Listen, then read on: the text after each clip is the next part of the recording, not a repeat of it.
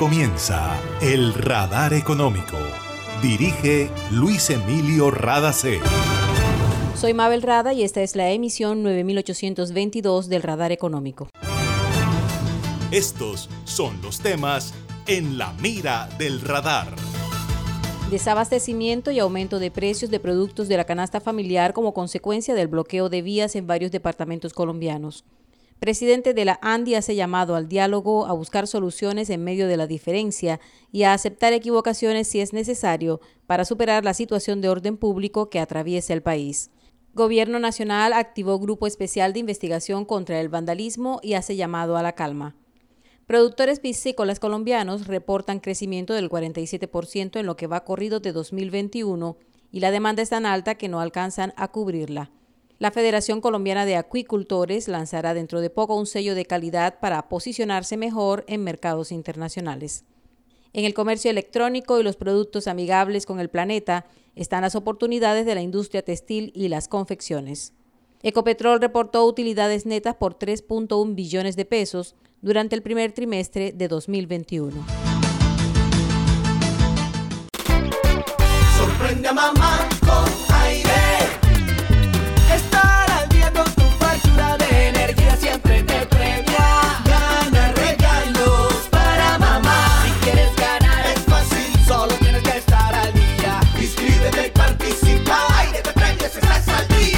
a www.air-e.com y gana premios hasta de 500 mil pesos.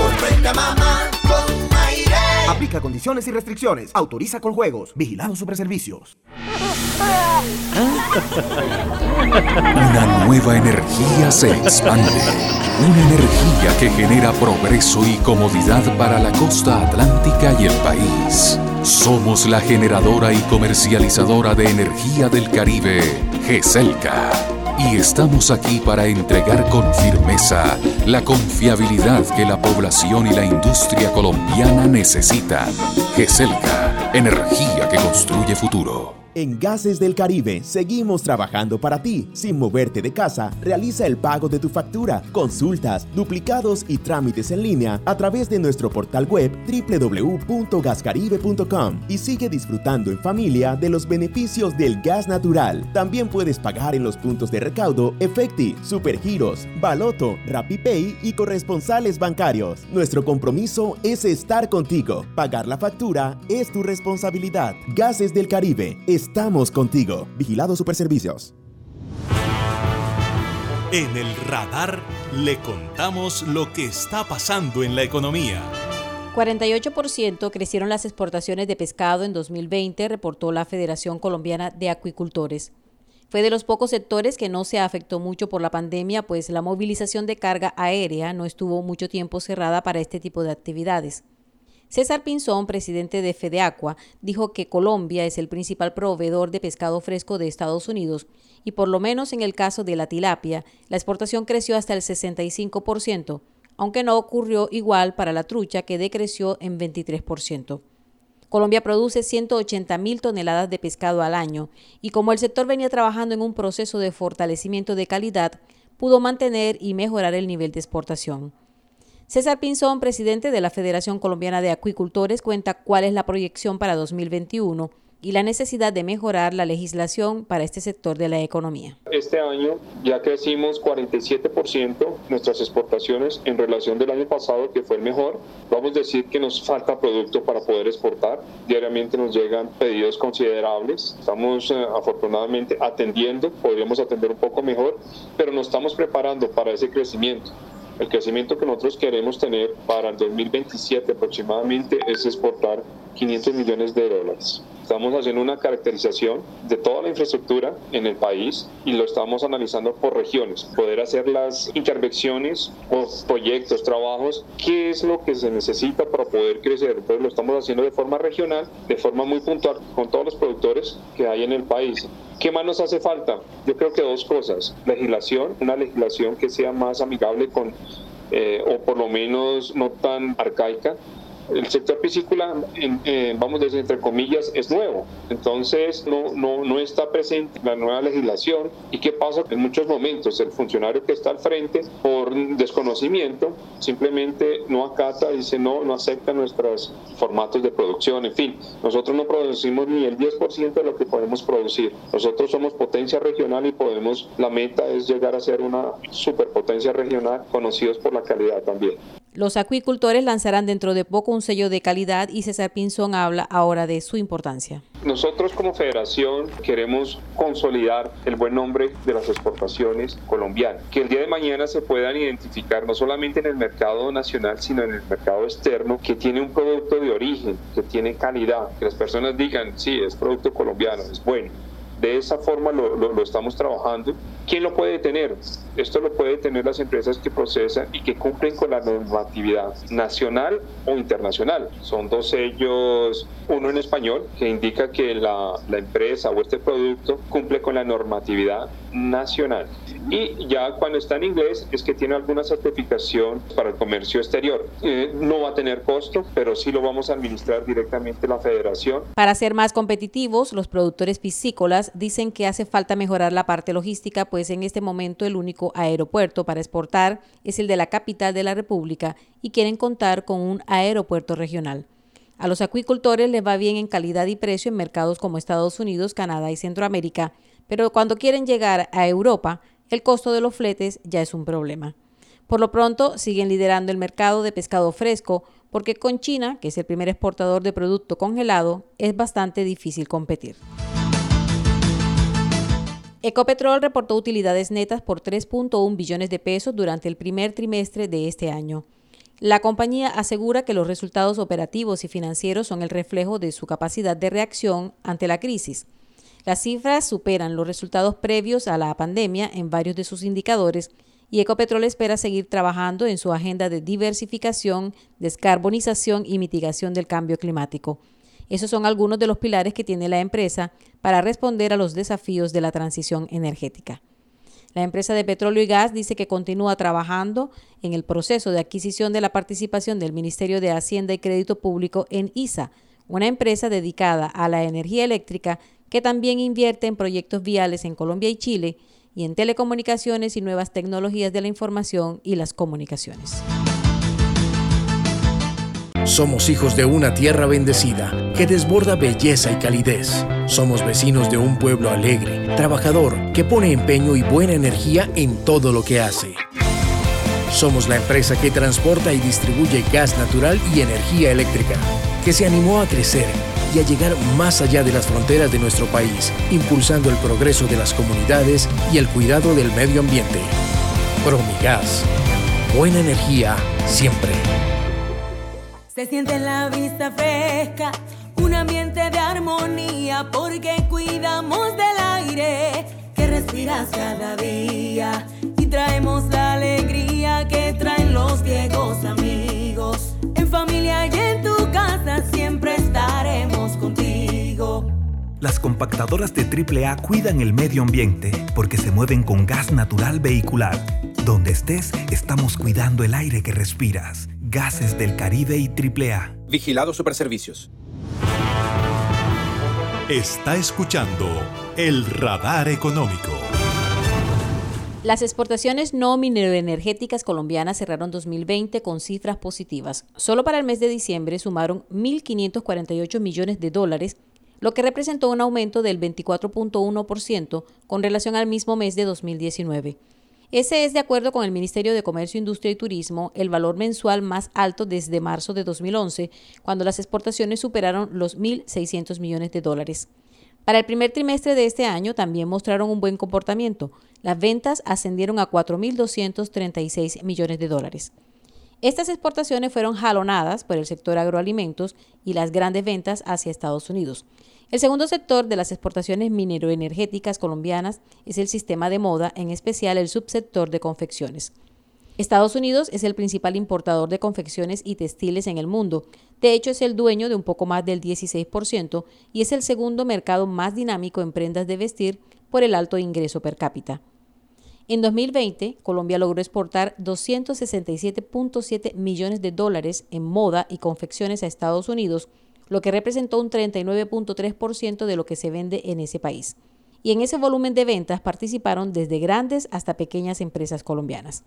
Las confecciones lideraron las mayores ventas de esa cadena del sistema moda y de ese sector el 50% de exportaciones fueron productos como mascarillas protectoras, jeans, fajas y prendas de control.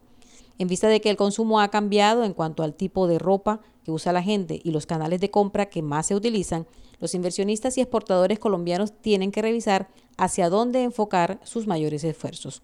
Sobre este tema escucharemos ahora a Claudia Candela, directora de exportaciones de ProColombia. El e-commerce, que era un canal de distribución que estaba empezando a ser un canal importante, pues con la pandemia se disparó. Vemos acá la cifra del 38% de las ventas de prendas y calzado que fueron realizadas en este mercado de los Estados Unidos por esta vía.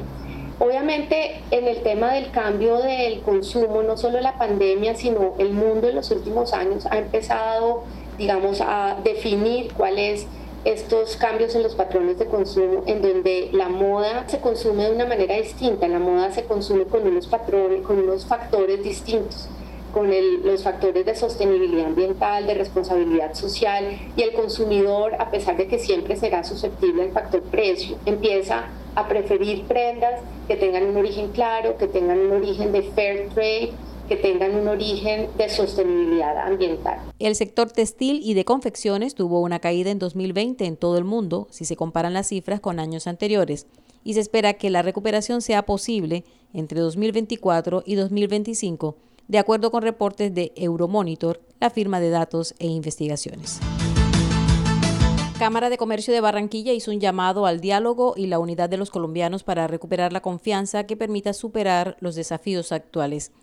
El presidente ejecutivo de la entidad, Manuel Fernández, presentó las siguientes consideraciones en un comunicado de prensa. Defendemos la institucionalidad como instrumento insustituible para recuperar el orden público y la estabilidad social, preservar los bienes supremos de la libertad y la democracia y salvaguardar la vida y la seguridad de los colombianos. Creemos que es hora de reafirmar nuestra capacidad de respetarnos en las diferencias de construir al país en sana convivencia y demostrar la pujanza y resiliencia que nos caracteriza como nación. La Cámara de Comercio dijo que respeta el derecho a la protesta pacífica, pero rechaza los actos vandálicos que producen violencia y restringen el ejercicio del derecho a la salud, la alimentación, el trabajo y la libre movilidad de los ciudadanos en medio de la pandemia. Imagina la historia que estaríamos contando si en este aislamiento las centrales de generación de energía se hubieran detenido? ¿Qué sería de nosotros ante la oscuridad y la desconexión? ¿Has agradecido tener funcionando todo lo que necesitas para estar cómodo en tu casa? En GESELCA trabajamos sin parar para que Colombia no se apague y la energía que hace bien siga iluminando la esperanza de todo un país. Estamos contigo.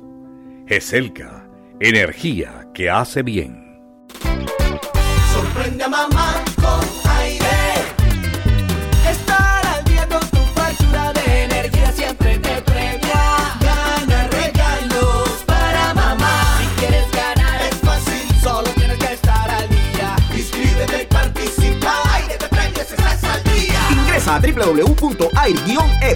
y gana premios hasta de 500 mil pesos. Sorprende a mamá con Aplica condiciones y restricciones. Autoriza con juegos. Vigilado Superservicios.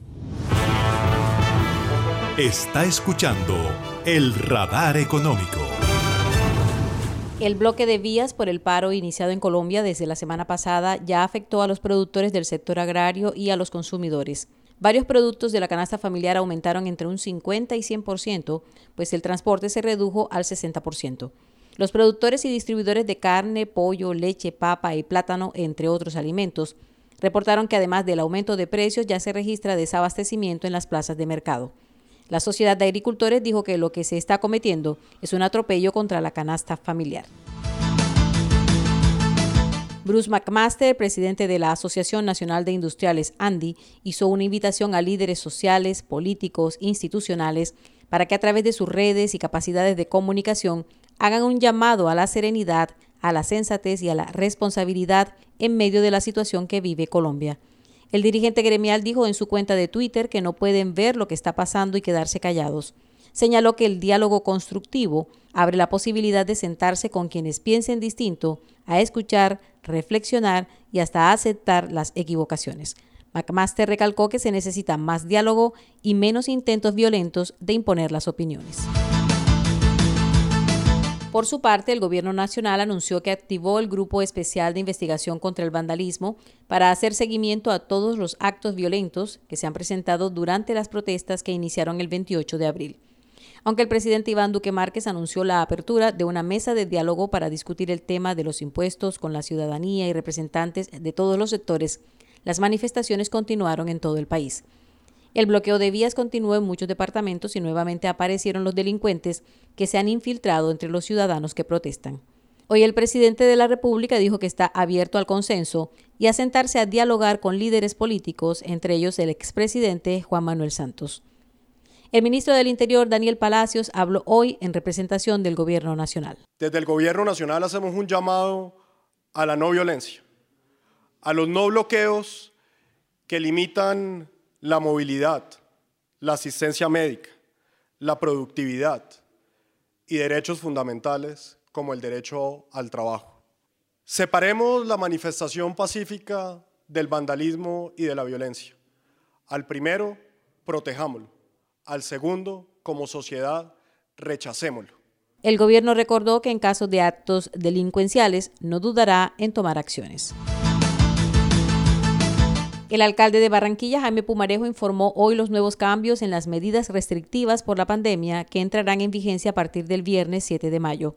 Las cifras de contagio y la ocupación de camas en hospitales y centros médicos en general bajó un poco, pero el alcalde pidió a la ciudadanía no relajar el autocuidado.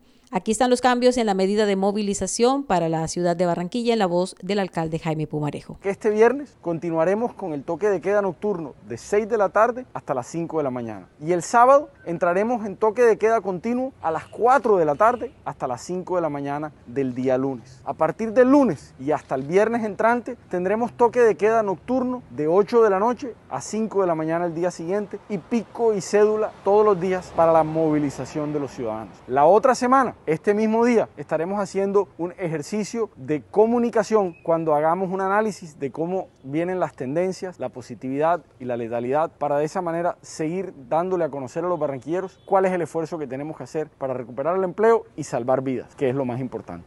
La reducción del toque de queda en el horario diurno del sábado representa un alivio para los comerciantes. Y esto ha sido todo por hoy en el Radar Económico. Gracias por su sintonía.